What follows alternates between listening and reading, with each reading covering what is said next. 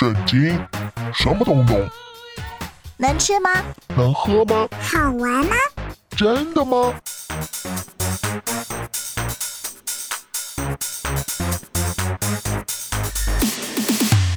圣经鸡尾酒，干杯！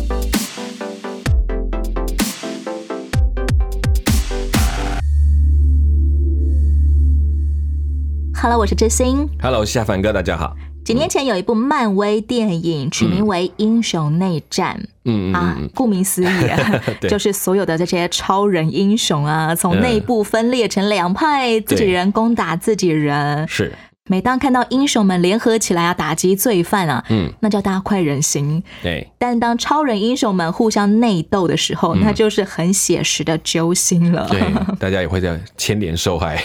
不要说社会精英们他们会内斗，今天所有凡夫俗子的团体都会有争执啊、分裂啊、搞小圈圈啊、拉帮结派的事啊。其实连基督教会也无法幸免呢。对，其实我们不可否认，在教会史当中有很多这种纷争的关系的问题，有跟真理有关的，也有跟权势有关的，都有。每一年每一年都还会听见某些教会、啊，又分裂成两个教会了。是，某些基督教机构也分裂成两个机构。嗯嗯哼，这是一个不争的事实。对，这其实是有很多的原因。不过我倒觉得有些教会的分裂，我看待还是蛮良性的。也就是说，可能在两个要实践的教会的方式上不同，所以他们就决定成为两个教会。当然，分裂的过程不快乐，可是如果这过程当中大家都很清楚所坚持的道，还是可以做出一些不同的事情的。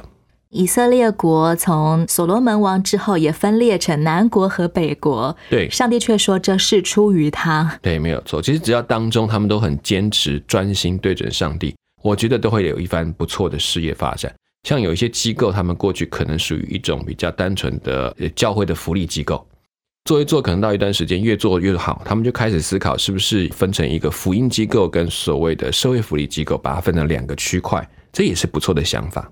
即便我们没有办法与人相合，但如果每一个人都还持续的跟随上帝，嗯那么上帝仍然可以保守带领我们前面有光明的未来。没有错，其实最重要还是抓住那个核心的信仰。今天的圣经故事，我们要来听听看立位支派的可拉、流变支派的大贪亚比兰安，嗯以及以色列的两百五十个首领，嗯他们团结起来抗议，而摩西和上帝怎么回应？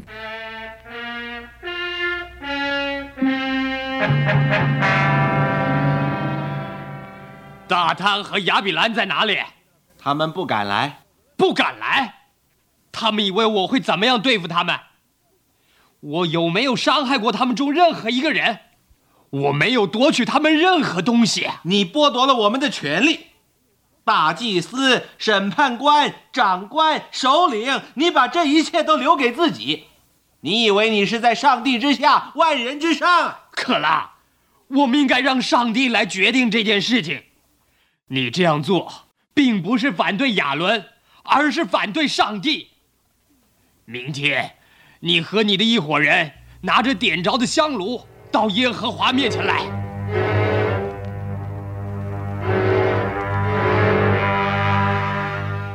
亚伦和可拉以及其他两百五十个人站在会众的会幕面前，手里拿了点着的香炉。上帝的荣耀向全体会众显现。摩西、亚伦告诉全会众，离开可拉、大滩和亚比兰的帐篷。如果大滩和亚比兰不愿意到这来，我就到他们的帐篷去传递上帝的信息。以色列的长老们跟随着摩西，听见他说以色列呐，现在请听我说：如果可拉、大贪和亚比兰以及世上普通人一样的死亡，那么耶和华就没有打发我来。可是，如果耶和华做一件新事，使地开口把他们都吞下去，你们就明白这些人藐视耶和华了。快逃快逃！快逃啊！地把他们吞下去了，快逃啊！要不然我们也要被吞下去了！快跑，快跑！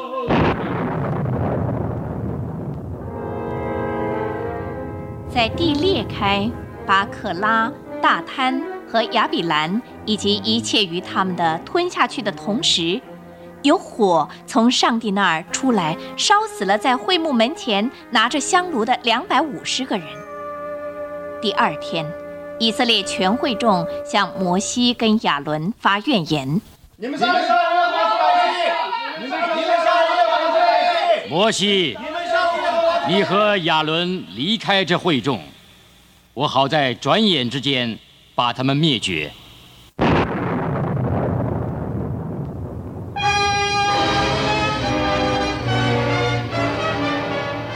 两兄弟就在耶和华面前俯伏在地，为会众求情。但是瘟疫已经发作，许多人都死了。哎，救命啊！好多人遭瘟疫死了。亚伦，快拿香炉来，把坛上的炭火放在里面，再加上香，快快带到会众那里，为他们赎罪。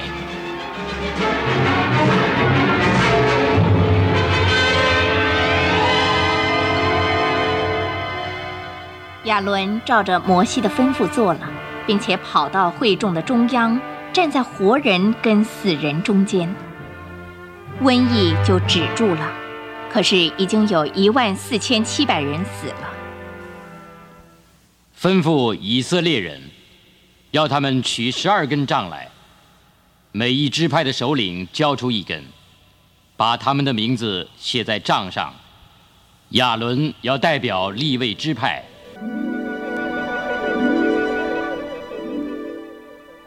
百姓照着摩西吩咐的做了，带来十二根杖给他，他就把杖放在法柜的帐幕内耶和华面前。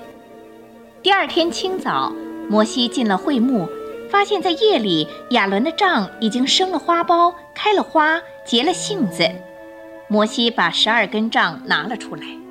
哎，你们看那根杖啊，生了花苞，开了花，真的，在上面结了杏子，到底是谁的杖啊？谁的账？怎么可能呢？哎，上面有亚伦的名字。亚伦的名字然后摩西指出，上帝如此做，是要显示出哪一支派应该担当祭司，就是立位支派。你们大家都把杖拿回去，只有这一根亚伦的杖开了花的，我要把它放在法柜前，在会幕中做纪念。亚伦，你要带你弟兄立位人，也就是你祖宗支派的人，帮助你和你的儿子在会幕前供职。他们和你一起照料会幕前的工作。只有你和你的儿子能做祭司，办理一切属于祭坛和幔子内的事。是我主。立位人在以色列人中不可有产业，因此，我将以色列人奉献给耶和华的十分之一，赐给立位人，作为他们的产业。全部立位人听着，耶和华吩咐我告诉你们：当你们从以色列人中收取十分之一，你们当要从那十分之一中取出十分之一，作为祭物献给耶和华，归给祭司亚伦。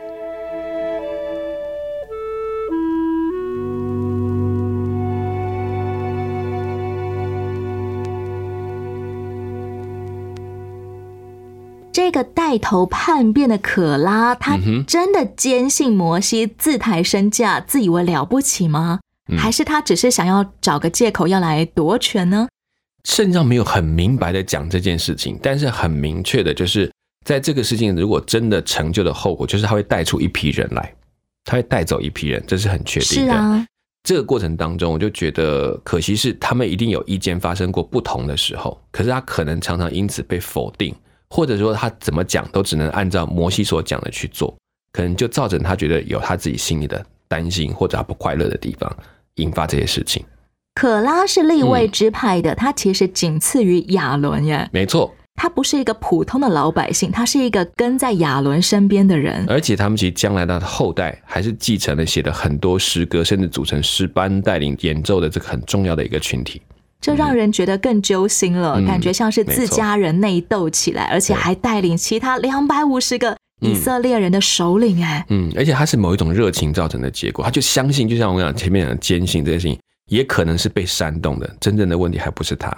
很有可能这一群人当中的嗯每一个都是被迷惑了。嗯，因为就是好像告诉你说，你看早知道就回去，早知道就回去这种想法，然后有时候我们听就觉得，对呀、都是摩西害的，你带我们来这里，所以我就干脆代表大家起来抗议摩西。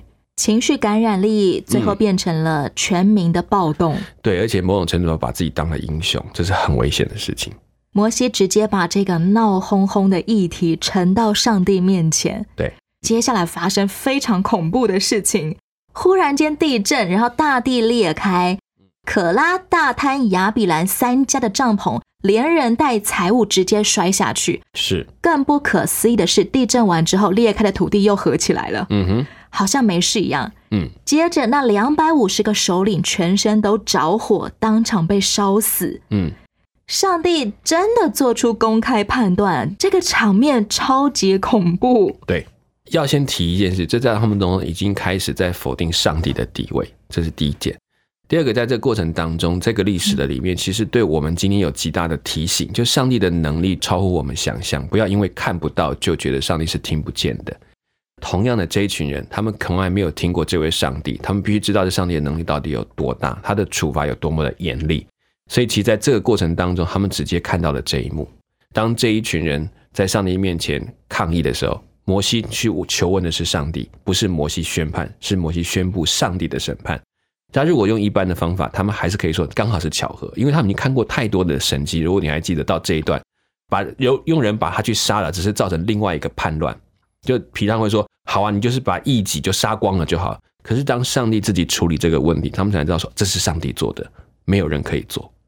上帝用这么严厉和公开的刑罚来对付这些带头叛变的人，嗯，真的有办法教化和纠正浮躁的人心吗？因为隔天哦，全以色列人都抱怨说：“摩西、亚伦，你们把耶和华的百姓杀了。所以你看见，即便是这样，都还可以有人暴乱，都他们还有人都还可以算在摩西、亚伦头上。难道他们有超能力吗？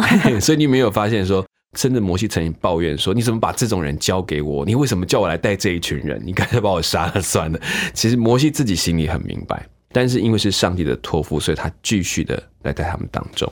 这群百姓好像，即便是有大而可畏的神迹发生，嗯都还是认为都是摩西、亚伦的错。对，就好像他们会变法术一样，他们就没有办法去想说这到底是怎么一回事。那这样是不是上帝用错手段，没有真的教会人心呢？其实也是让这些百姓真的要重新去觉悟，为什么还要四十年？其实我觉得从这里看得出来，他们需要时间再重新去认识上帝。如果上帝真的这么严厉，真的像他对摩西所说的，我把他们全部杀了吧，我留你的后裔就好，就 OK 啦，这万事解决。以上帝能量，这一点都不是大事，简单利落啊！是，但是上帝仍然愿意等，就像在后来先知里面常提到说，他像鹰怀抱他的雏鸟，陪着他们飞行，直到他们能够飞为止。从以色列人看完地震跟天火之后，仍然抱怨摩西、亚伦，就可以看出他们的生命真的不适合现在进入迦南美地。是，包括那些教导他们的律法，他们都还一步一步的开始学习，然后照着去做。虽然他们很讨厌上帝叫他们转回去流浪四十年，对，但这个处置其实才是真正为他们好的。对我常常讲说，反过来它是一种祝福，也许是少数人他们真的面临了死亡，但是上帝会为这些死亡负责。同样的，这些活着的人还能够有机会继续的学会对的方法，这是一件对上来最重要的事情。我们也都需要从漫长的旅程当中来慢慢学会、体会上帝的心意，还有定睛在上帝身上，而不是定睛在人身上。没错。先来听一首歌，由撼动乐团所演唱的《撼动这世界》。生活在生活中的你，不知道何时早就遗忘了自己。忙碌在忙碌中的你，曾经也拥有属于自己的追寻。问题在脑中不断地跳，感觉喘不过气来，就快要疯掉。事情或许没有那么复杂，只是需要跳一跳。让我们撼动这个世界，跳脱出一层不变的感觉。让我们撼动这个世界，负面的思想我们要拒绝。撼动这个世界，去体会丰富人生的滋味。让我们撼动这个世界，没有活力的生命绝不妥协。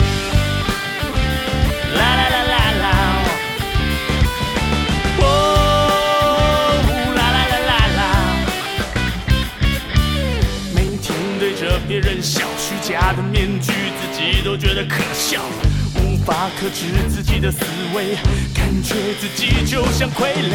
有人说理智心上有的我，但是心出来就是由不得我。事情或许没有那么复杂，只是需要教一教。让我们撼动这个世界，跳脱出一层不变的感觉。让我们撼动这个世界，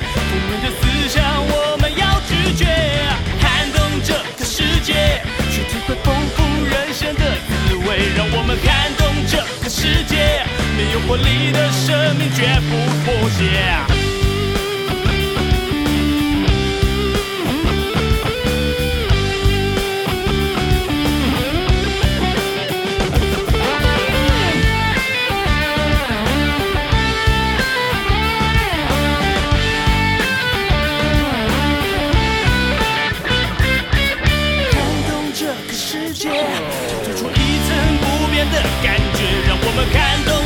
世界，我们的思想我们要拒绝。撼动这个世界，去体会丰富人生的滋味，让我们撼动这个世界，没有活力的生命绝不妥协。啦啦啦啦啦，哦，啦啦啦啦啦。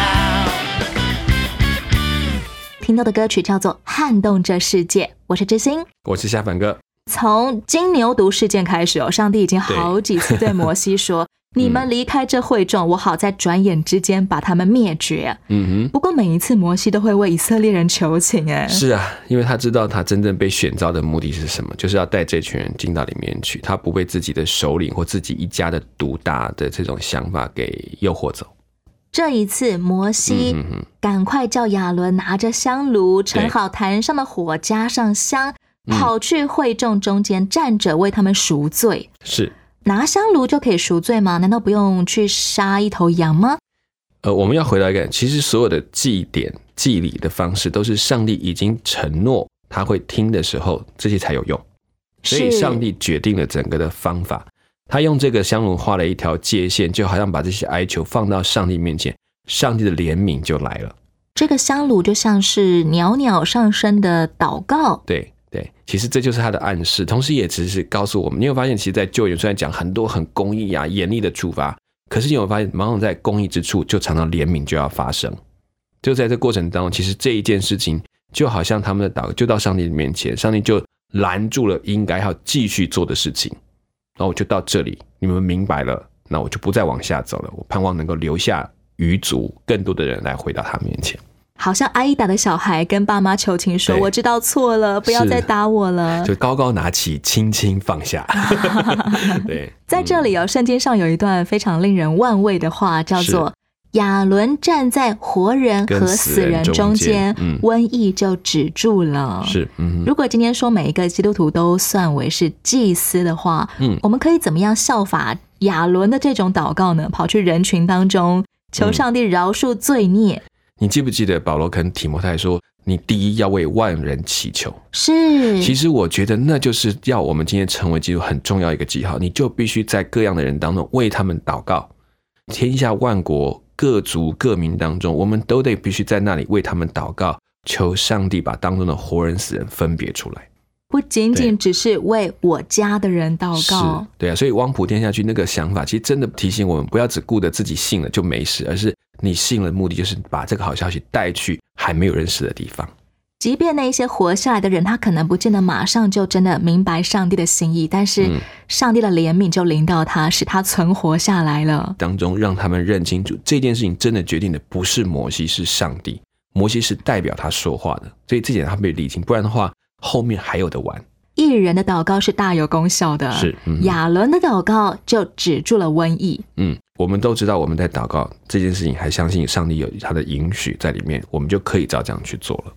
接下来，上帝叫以色列人每支派拿一根木杖来说：“我所拣选的那人，他的杖必发芽，嗯，这样我必使以色列人向你们所发的怨言止息。”是后来亚伦的那根木杖哦，竟然神奇的开花又结果。对，怎么这个结局就真的平息群众怒气怨气了？嗯，因为这件事情是在所有的神迹当中，有一件事跟生命有关，可以让生命从一个死掉的东西再发展出来。